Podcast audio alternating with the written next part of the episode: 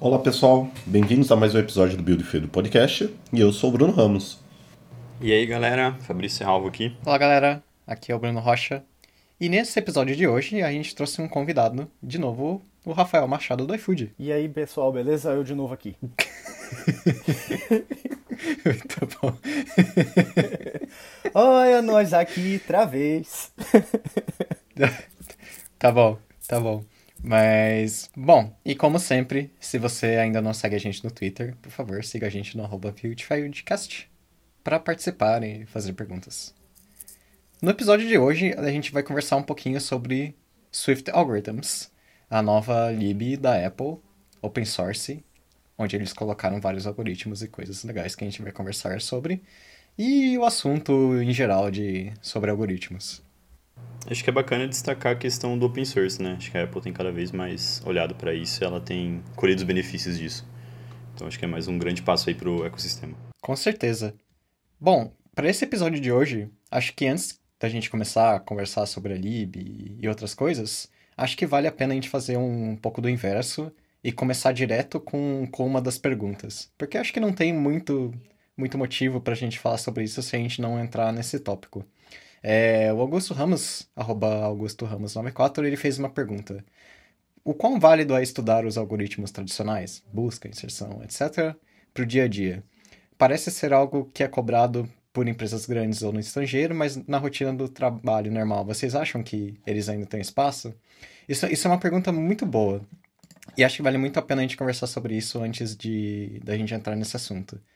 Pessoalmente, eu fico, eu fico muito triste com, com essa pergunta. Não, não o Augusto especificamente, não estou triste com você. Eu fico triste com o conceito. Porque tem muita gente que, que pensa isso, que tipo, ah, será que eu preciso disso ou não? E isso é uma, é uma misconcepção muito grande, eu acredito, do motivo. Porque as pessoas acham que elas.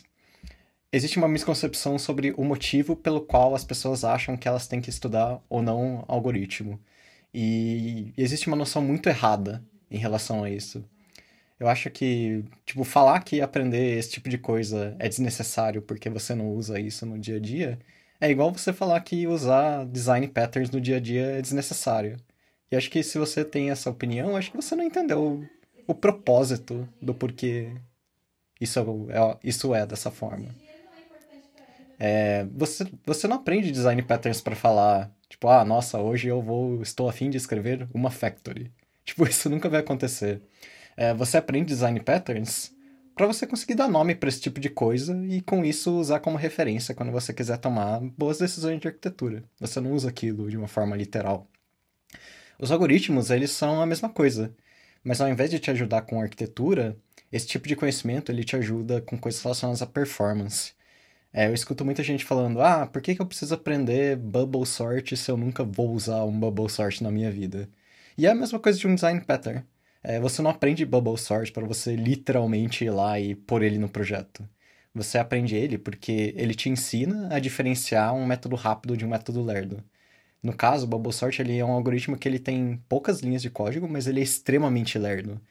E o ramo de algoritmos em si, ele, ele te ensina como que você faz para analisar esses métodos, para que no dia a dia você consiga usar como referência esses casos genéricos para avaliar se o que você está fazendo em iOS, que não tem nada a ver com aquilo, está certo ou não.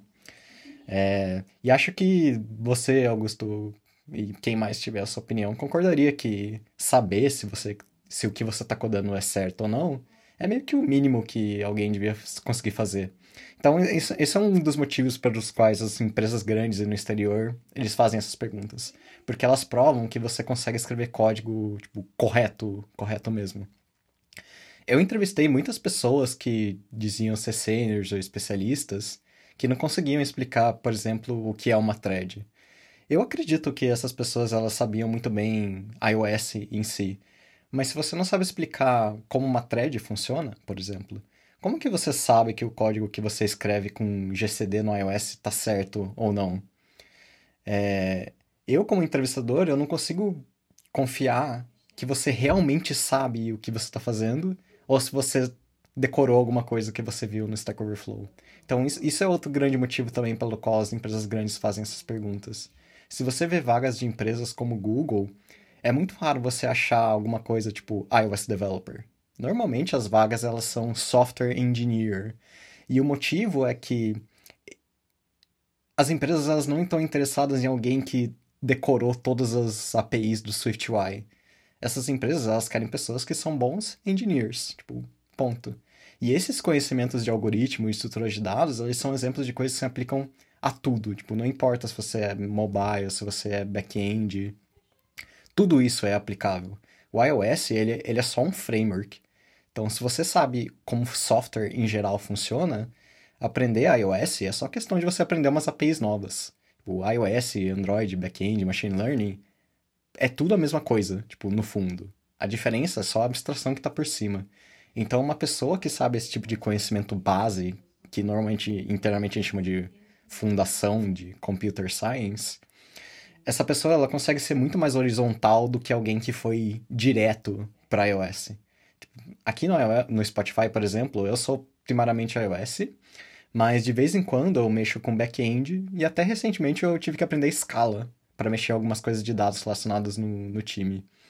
E como eu disse, no fundo é a mesma coisa. Se você sabe algoritmos, se você sabe estrutura de dados, que no caso do Spotify a gente pede nas entrevistas, você consegue fazer qualquer coisa em qualquer plataforma. E isso é muito mais valioso do que você focar sua vida unicamente em iOS. Então, é, eu acho muito triste que essa misconcepção exista, porque é as empresas pequenas, no caso da sua pergunta, é as empresas do Brasil que estão erradas, na minha opinião.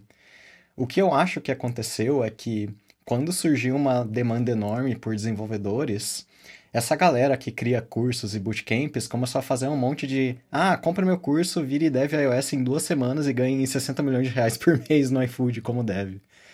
E nesses cursos, para ficar rápido, eles largaram mão de toda essa base teórica de como um software funciona para ensinar diretamente como usar, tipo, iOS, Android, no caso.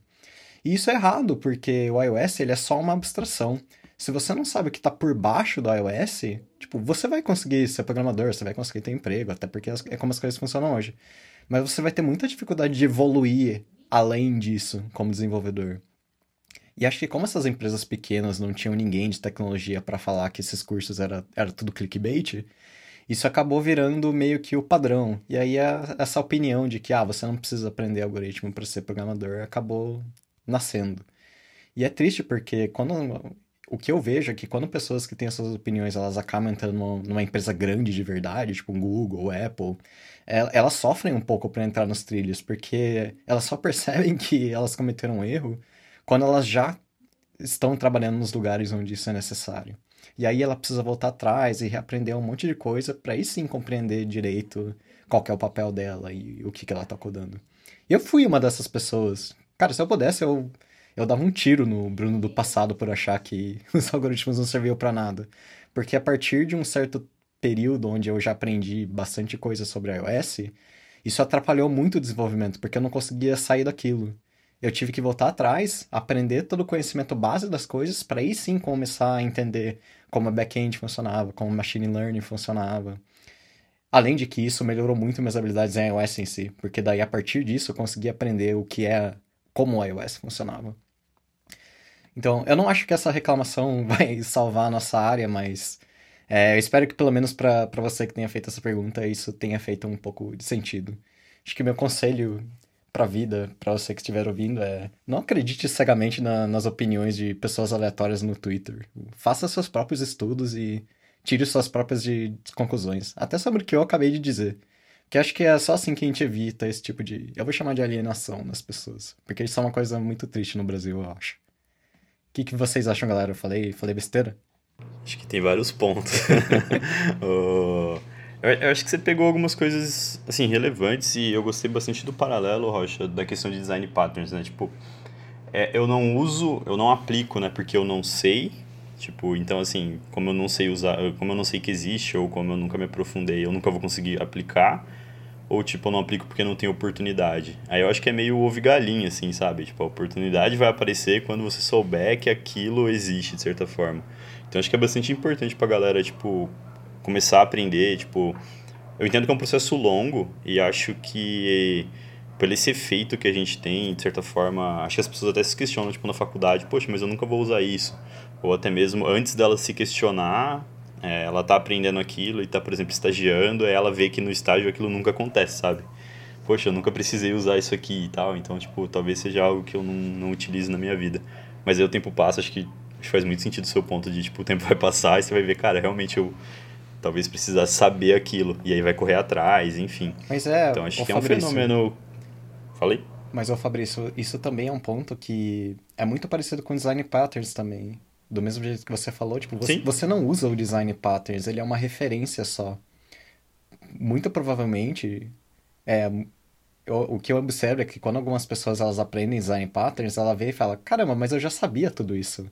Eu só não tinha um nome pra isso, sim, sabe? Só não tinha o nome, E exato. algoritmos é exatamente a mesma coisa. Talvez você não faça um algoritmo super complexo que te dê a super performance. Mas os conceitos de que, do que eles ensinam, de como você sabe se alguma coisa é rápida, como você sabe se alguma coisa é lerda, provavelmente você já faz isso no dia a dia. É só um nome para você conseguir discutir com, com seus colegas. Sim, eu concordo. E acho que é muito importante, né? Tipo, acho que talvez esse, acho que essa virada, né, de, poxa, eu já, eu já, eu já usava, só não sabia o nome, ela é muito importante até mesmo para discussões de mais alto nível e tudo mais.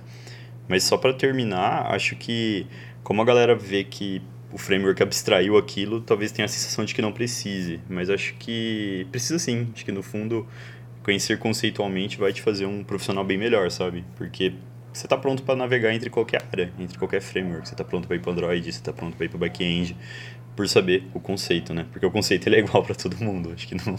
Então ninguém, vem de Android vai chegar em você. Ah, então esse algoritmo aqui, ó, é complexidade aqui em Android é diferente, tá, pessoal? Eficiência é outro negócio. Não, acho que acho que é mais o framework mesmo. Concordo bastante com esse com esse ponto.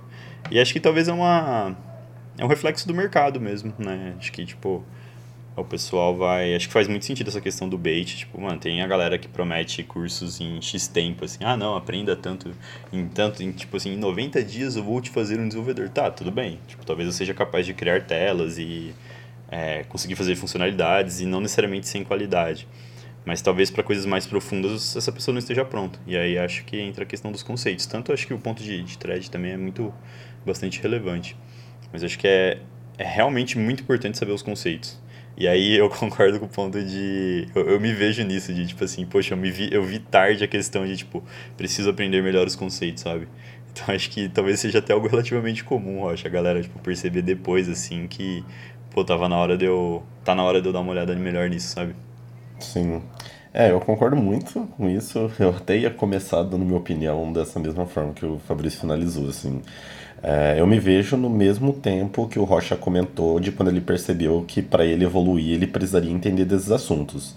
Então, como eu comentei nos últimos episódios, até eu publiquei lá no Twitter, que inclusive foi uma indicação do Rocha aqui de um livro que eu estava lendo sobre sistemas operacionais e agora eu estou fazendo curso para entender mais sobre algoritmos, estrutura de dados, eficiência de código e etc.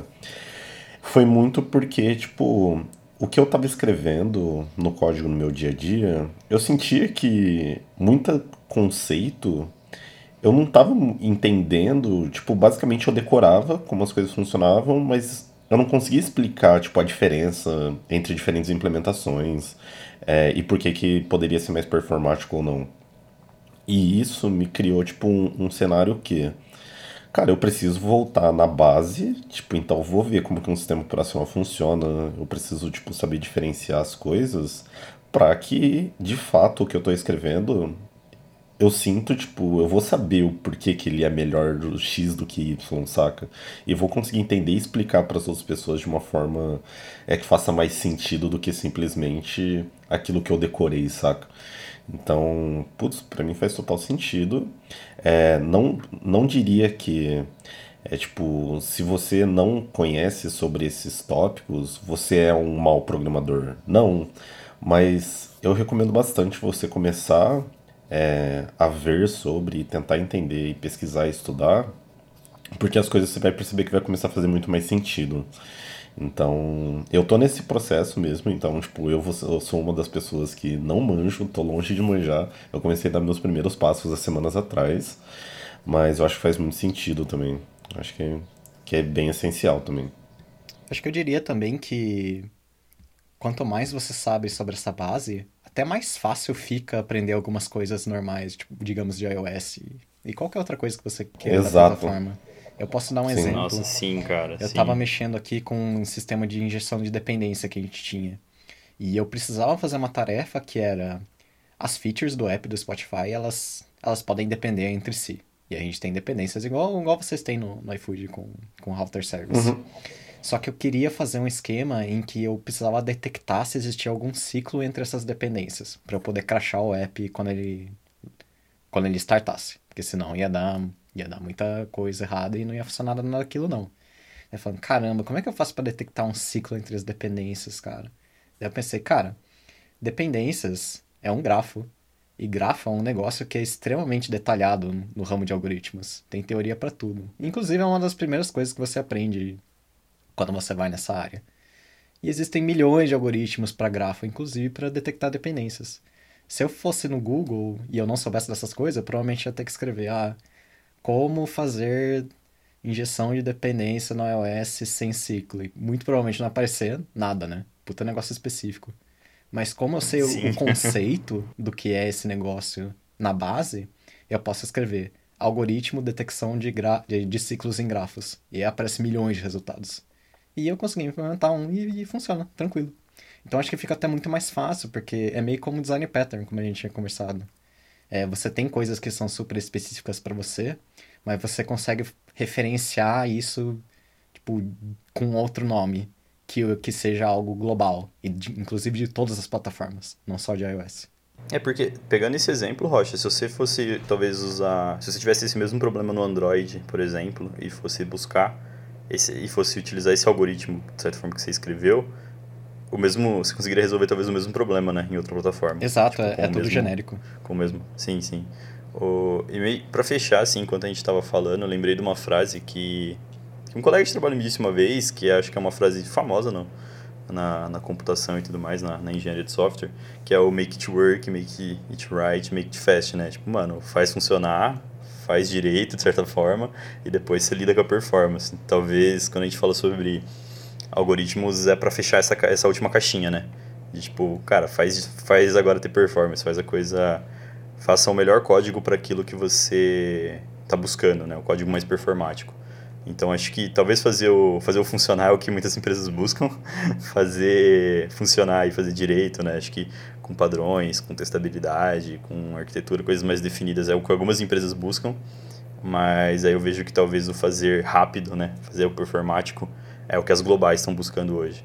Mas Então, também, tipo, também nem sempre, Fabrício. É, é, a gente gosta de falar que os algoritmos eles são muito fechados à, à performance. Mas acho, acho algo que eu gostei, tipo, da descrição do, da Apple quando eles subiram os Swift Algorithms.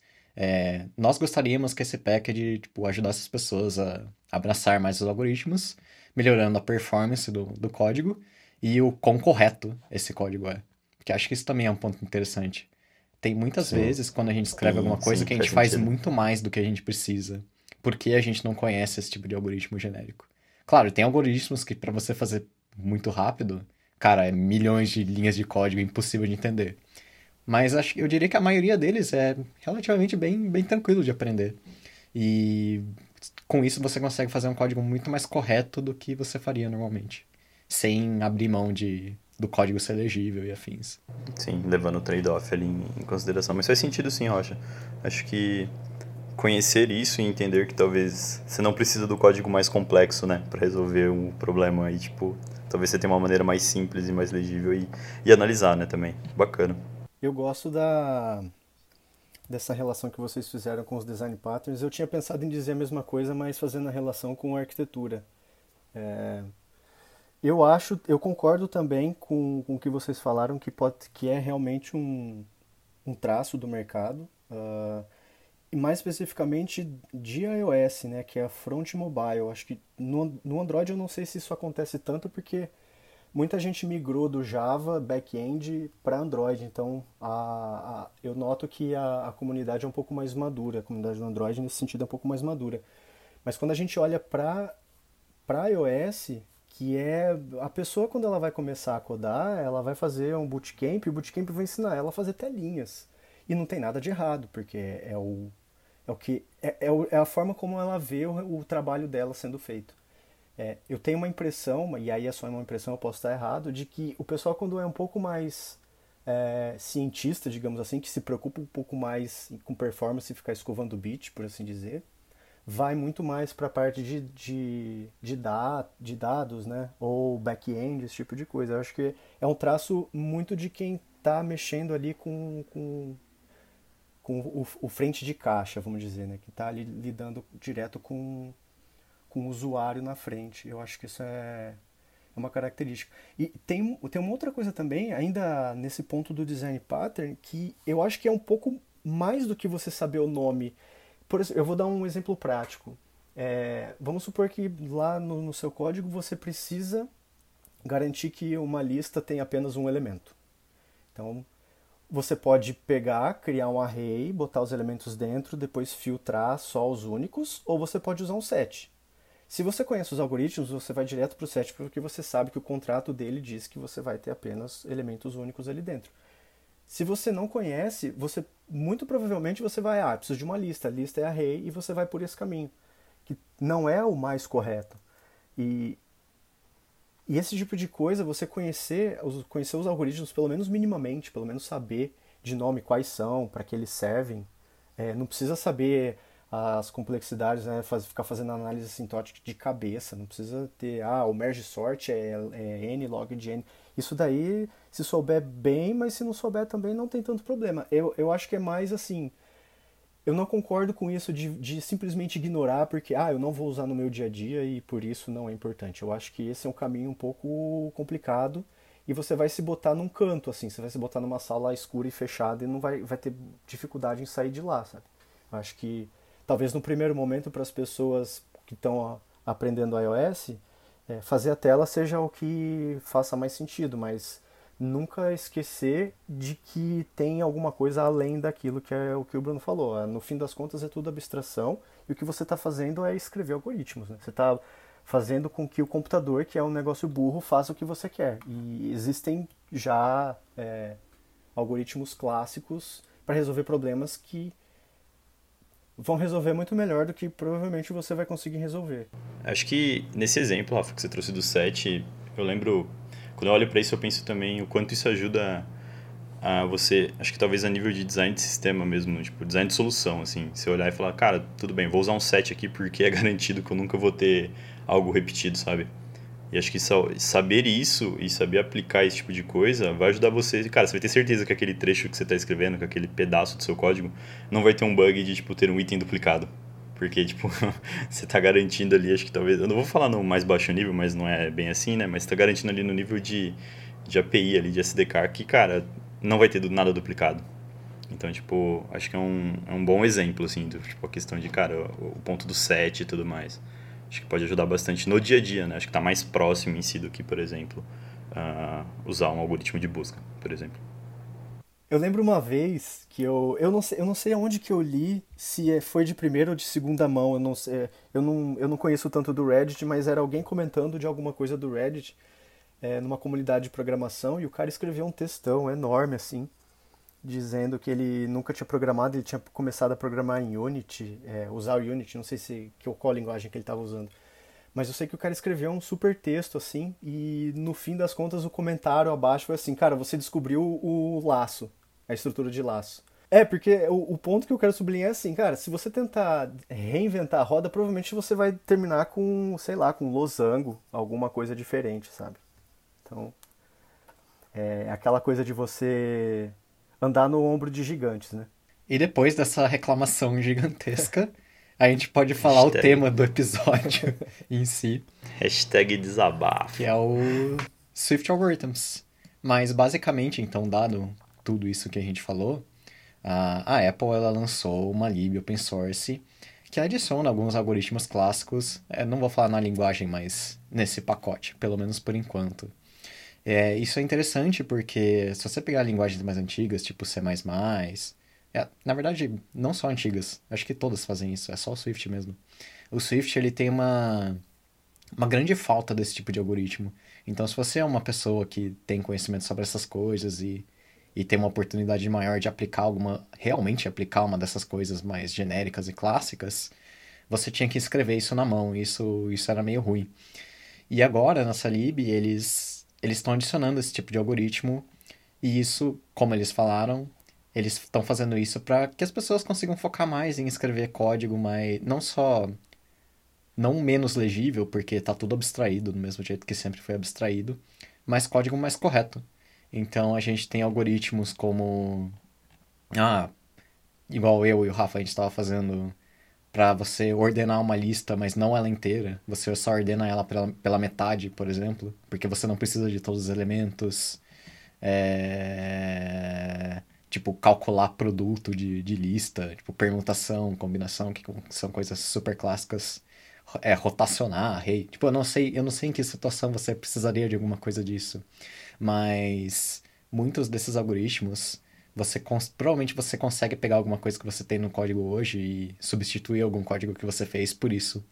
E o código ele vai funcionar da mesma forma, mas igual do jeito que a gente estava falando, mais correto né? e com a performance melhor. É, eu acho uma coisa que eu acho bem, bem legal é a atenção, né, que que isso isso traz para a comunidade, né? Tipo, olha, ei, tem alguma coisa aqui chamada algoritmos que a gente vai abrir e é super importante. Eu acho que voltando à pergunta, ali dá para fazer um voltar um pouco na a pergunta é, olha, é, as empresas dizem isso, mas a linguagem que você está uhum. programando, ela tá dando bastante atenção para isso, ela tá se preocupando com isso. E é, eu acho que é uma oportunidade, sabe? No mínimo da pessoa conhecer e saber que, que isso existe. É, teve uma talk, acho que do Dave Abrams, no WWDC, não sei se foi do ano passado, que é Embracing Algorithms, era o, era o título. Então você vê que isso já, já, já vem sendo feito há algum tempo, sabe? Olha, existem algoritmos, é, faz parte do Swift, o Swift se intitula como uma linguagem rápida, né? Então, eu acho que faz parte você olhar para esse campo da computação. E eles abrindo esse repositório é legal porque é, eu consigo, por exemplo, desenferrujar essas coisas que eu vi lá em 2008 na faculdade. Eu estou tendo que pegar e estudar de novo. E é, e é legal, é interessante. Eu ia mencionar essa mesma talk do, do Dave Abrams, porque ela é uma talk muito boa. E acho que ela sozinha é capaz de, de eliminar essa, essa noção errada que as pessoas têm sobre esse assunto. Porque ele mostra né, um, um app normalzão do dia a dia que ele fez para Mac lá e como ele consegue aplicar eh, na forma de uma historinha que ele foi contando lá, como ele foi aplicando esses algoritmos genéricos e, e os conceitos mesmo para deixar o app dele rodando muito mais rápido e, e de forma muito mais correta. E é legal porque é um app normal, né? Então, normalmente o pessoal que tem essa noção, eles comentam muito de, ah, que a gente não precisa usar isso. E ele mostrou um exemplo muito legal de como num app normalzão você consegue usar esse tipo de coisa e deixar o seu código muito mais rápido. E, justamente, e o app rodando de uma forma muito melhor. Ele trouxe para o dia a dia, né? Só, você está fazendo um produto, não significa que você não precisa saber dos algoritmos. Olha como você consegue aplicá-los para desenvolver um produto. Sim. É, esse ponto que o, que o Rafa comentou de começar a explicitar isso mais para a comunidade, eu fui uma dessas pessoas, tipo, que a partir do momento que eu vi essa talk, eu já coloquei na minha pipe que eu deveria estudar essas coisas, saca? E, tipo, eu sendo que antes eu nunca tinha ligado e também achava que não era necessário estudar esse tipo de coisa, já que o meu conhecimento, tipo, ele já estava me dando um retorno monetário, vamos dizer, saca? Uh, então, tipo, eu acredito que cada vez mais a gente trazendo isso para perto da linguagem, com o novo pacote do Swift Algorithms, e eu imagino que cada vez mais vai aparecer talk sobre isso em WWDC. Eu gostaria muito que em Cocorreads da vida também as pessoas tipo, trouxessem esses tópicos, porque é essencial por todos os motivos que a gente falou, assim. Eu acho que é, vai ser cada vez mais, mais pessoas interessadas por também. Então, eu também gosto desse tipo de, de posicionamento e lançamento que a gente tem para dentro do iOS em si. É, acho que assim como, de certa forma, o mercado ignorou algumas coisas no, na formação de uma galera e tudo mais, tipo, acho que a forma como as pessoas foram aprendendo foram deixando meio de lado, talvez isso ajude a comunidade a, tipo, criar mais o hábito de falar disso, sabe? Então, tipo, chegou a hora meio que de evangelizar as pessoas para elas Sim. olharem aí para isso e ver. Acho que talvez olhando essa talk a galera vai conseguir, as pessoas vão conseguir ver, nossa, tipo, dá para aplicar. Acho que o ponto do, do Rafa, cara, é um produto, tipo, você não precisa estar tá trabalhando na NASA, digamos, para pegar e fazer coisa otimizada, sabe? Então, tipo, acho que faz muito sentido. E talvez a gente consiga, comece a ver o resultado disso, sabe? As pessoas começando a olhar mais pro, pro rolê e entendendo quão, quão importante é e vendo que não precisa, você não precisa estar tá fazendo algo matemático, algo de processamento de imagens, por exemplo, conseguir aplicar no, no dia a dia. Tem, tem um ponto também é, nisso que o, que o Fabrício falou de trazer é, para a comunidade, que o Bruno também falou, de trazer para a comunidade né, essas discussões. Eu não sei se é uma percepção só minha, mas eu, quando eu tento puxar esse tipo de assunto, ou pelo menos nas vezes que eu tentei, é muito difícil você fazer isso. Assim, você tenta, sempre tenta trazer os assuntos com humildade, com bastante paciência, mas me, me parece que as pessoas já estão com um rótulo de arrogante para te colocar assim, tipo, cara, eu não quero saber disso, não precisa saber disso, tipo, por que, que você acha que você sabe mais do que eu? E na verdade não é isso, você está só querendo trazer um tópico para as pessoas discutirem e conversarem, né? Porque é o intuito de você sair de onde você está e querer aprender, né? Trazer assuntos. Sim. Eu sinto, eu sinto uma resistência muito grande disso, e principalmente quando a pessoa nunca olhou para isso, de repente ela vê que é importante, vê que as pessoas estão falando, e são pessoas que. E aí entra problemas, é, que é problema de talvez soft skill, né? A pessoa se sente ameaçada no cargo que ela tá quando ela vê que as pessoas estão falando, sabe? Eu acho que a comunidade iOS começar a olhar para isso, eu acho que vai ter isso daí como um, como um efeito colateral, assim, como um resultado imediato bem forte, sabe? Mas, e se você é essa pessoa que está programando há 15 anos e está vendo isso e não sabe, não se preocupe. A gente está mais ou menos todo mundo no mesmo barco, sabe? Tá todo mundo fazendo tela e agora a gente está tendo que entender de análise de algoritmo e prestar mais, aten mais atenção nisso daí, não tem problema nenhum. E tá tudo bem, né? É, acho que tudo bem. Acho que esse é tá o. Tudo, é. tipo, tá tudo Sim. bem, né? Tipo. E é interessante também essa discussão que vocês estão fazendo, porque se a gente for ver. Claro, essa é a nossa opinião, né? Tudo isso é subjetivo, a gente não pode ter a certeza absoluta também. Uhum. Mas, mas pelo menos de acordo com o que a gente está falando aqui, é interessante a gente falar sobre isso, ah, que as pessoas elas têm um pouco de aversão a esse tipo de assunto. Sendo que é meio que. É, é o Brasil que tá errado, não o resto do mundo, de acordo com a nossa opinião. É, porque o que eu queria falar é. Mais cedo, o Rafa tinha comentado de. Ah, porque a pessoa que ela, ela aprende iOS no bootcamp, ela vai direto para fazer tela, então aquilo tem a ver com, com o conhecimento dela e afins. E se você for traçar um paralelo com as empresas de fora, as empresas de fora elas não querem alguém que, ah, eu só sei iOS, eu sei todas as APIs de iOS, sim alguém que conhece a, a base. Porque se você souber essa base, tipo, é certeza que você consegue aprender a fazer tela em iOS, porque é só abstração, né? E acho que o que eu quero dizer é, é interessante porque eu acho que é até mais fácil você aprender direto a base do que aprender a abstração diretamente, o iOS no caso. Eu acho que no Google, por exemplo, eu lembro que eu já fiz entrevista no Google e você consegue entrar no Google como iOS developer sem saber uma linha de iOS. Tipo, eles só perguntam se você sabe a base, porque eles sabem que lá dentro você vai conseguir aprender, sabe? É só você aprender a ah, view de load, view de appear, a de subview, sucesso. se você sabe o que é thread, se você sabe programar, cara, é fichinha. A dificuldade de aprender iOS, digamos, no Brasil, é porque as pessoas vão direto para iOS, né? Daí você aprende a programar e aprende iOS meio que ao mesmo tempo, né? Daí parece uma coisa difícil e complicada. Tipo, pra gente que veio do BPD, meio que foi assim. Mas se você aprende a base primeiro, você aprende a programar, você, você sabe tudo, todos os conceitos, threading, afins, e depois o iOS é, ah, aprendi a API aqui, pronto. O resto eu já sei. Parece que você tá... Cons... É até mais fácil. Parece que você tá começando a construir a casa a partir do telhado, né? É, Acho que esse é um, um, bom ponto. É, um ponto sobre isso também, é, como eu trabalhava com back-end antes e quando eu vim para iOS, eu aprendi a fazer tela com storyboards, então foi as primeiras coisas que eu, que eu fui vendo e foi igual vocês comentaram, tipo, foi vindo do telhado e para depois para aprender como que monta uma estrutura de uma casa. Então, lembra storyboards, actions, é, todos os IB outlets, como que você coloca um texto numa label. Então foi sempre por esse caminho. E o iOS em si, eu acho que nunca na época nem pensava em para estudar o iOS, como que rodava o iOS, como ele rodava suas aplicações. O problema disso é que eu tive muita dificuldade em entender como as coisas funcionavam. Então, quando eu tinha problemas com memory leaks, é, concorrência, cara, eu, eu tinha uma dificuldade extrema, tipo, de entender o que estava acontecendo e não sabia nem por onde começar. Então, tipo, putz, como que é um memory leak aqui? Tipo, como que eu crio isso dentro da linguagem? Não tenho nem noção e, tipo, eu, eu achava que poderia tudo ser o problema menos isso, saca?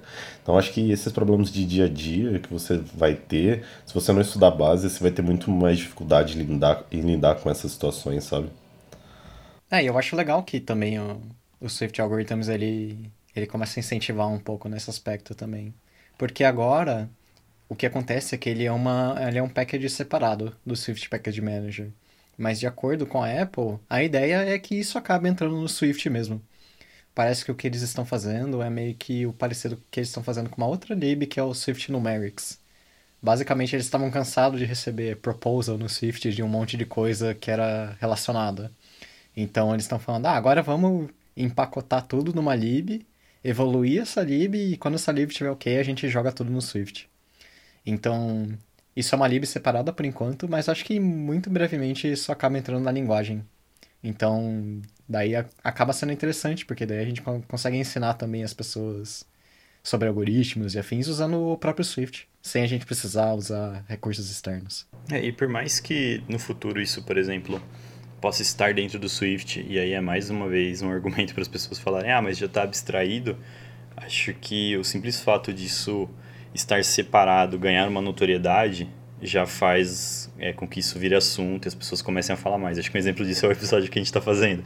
Tipo, a gente decidiu falar porque apareceu, né? Tipo, foi anunciado e tudo mais.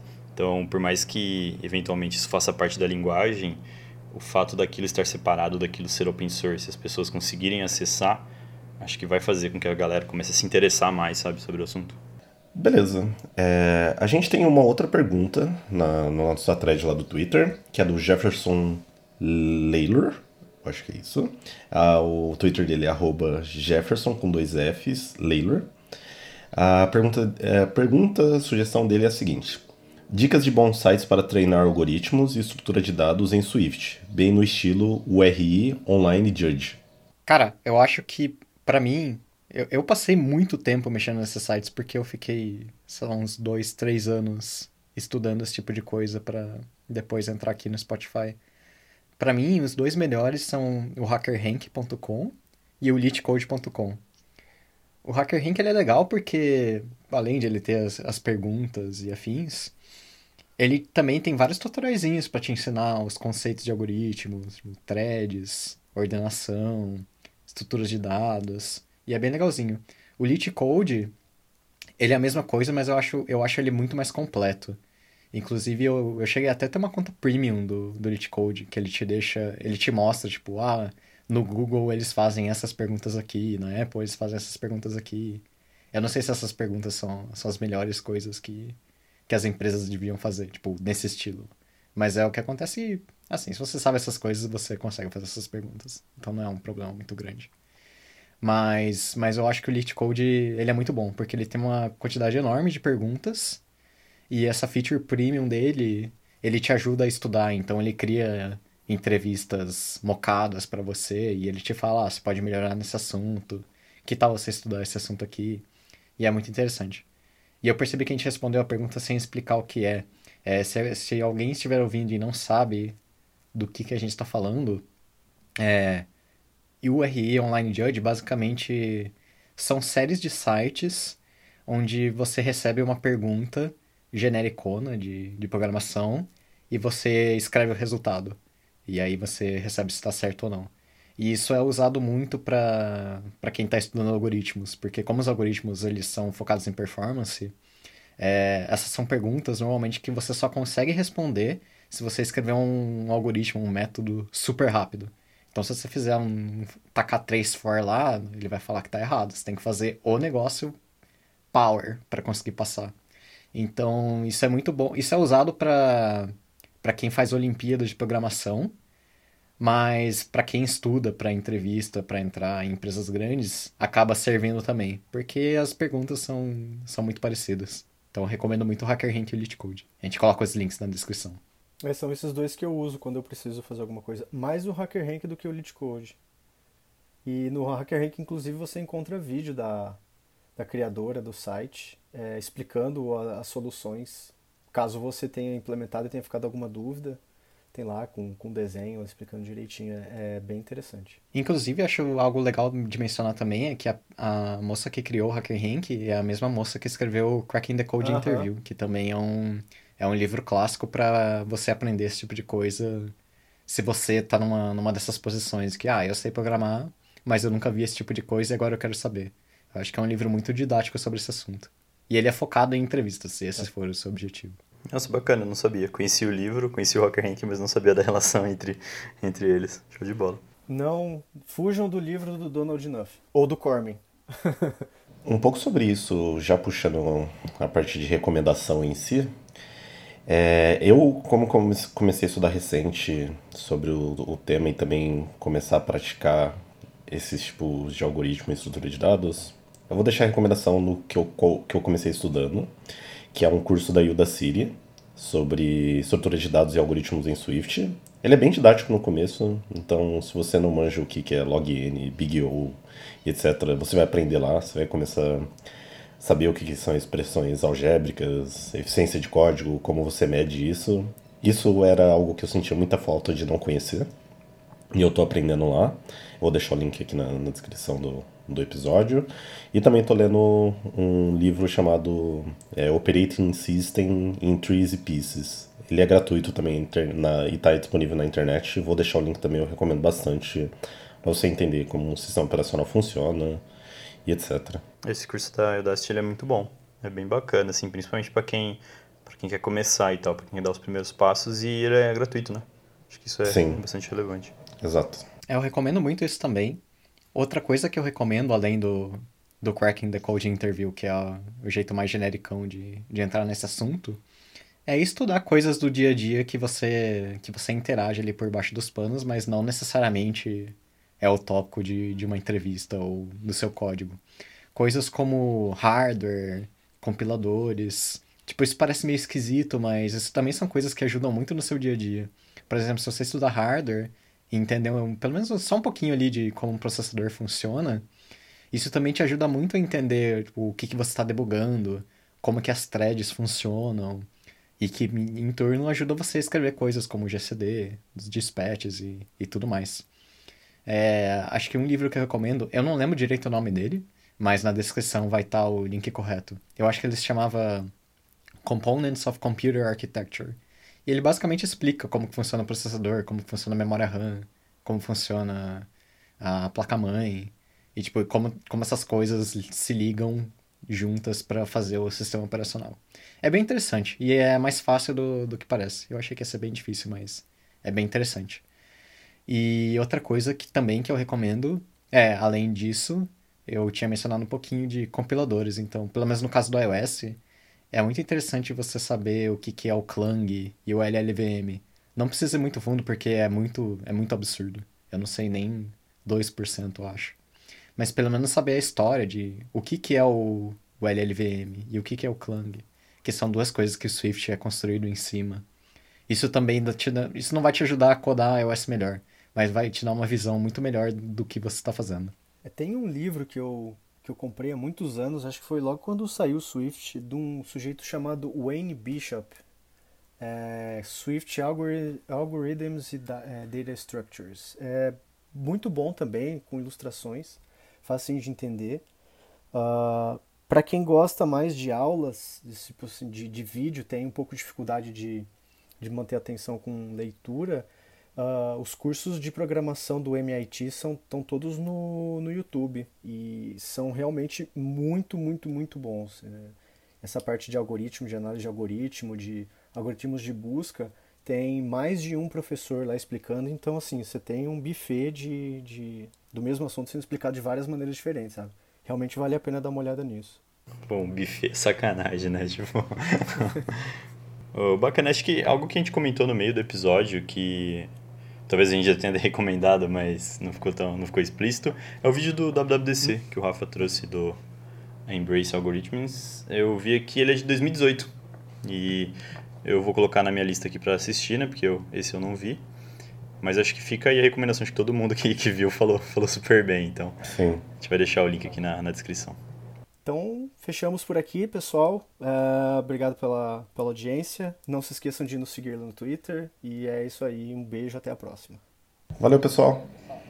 Valeu, Falou, pessoal. galera. Tchau, tchau.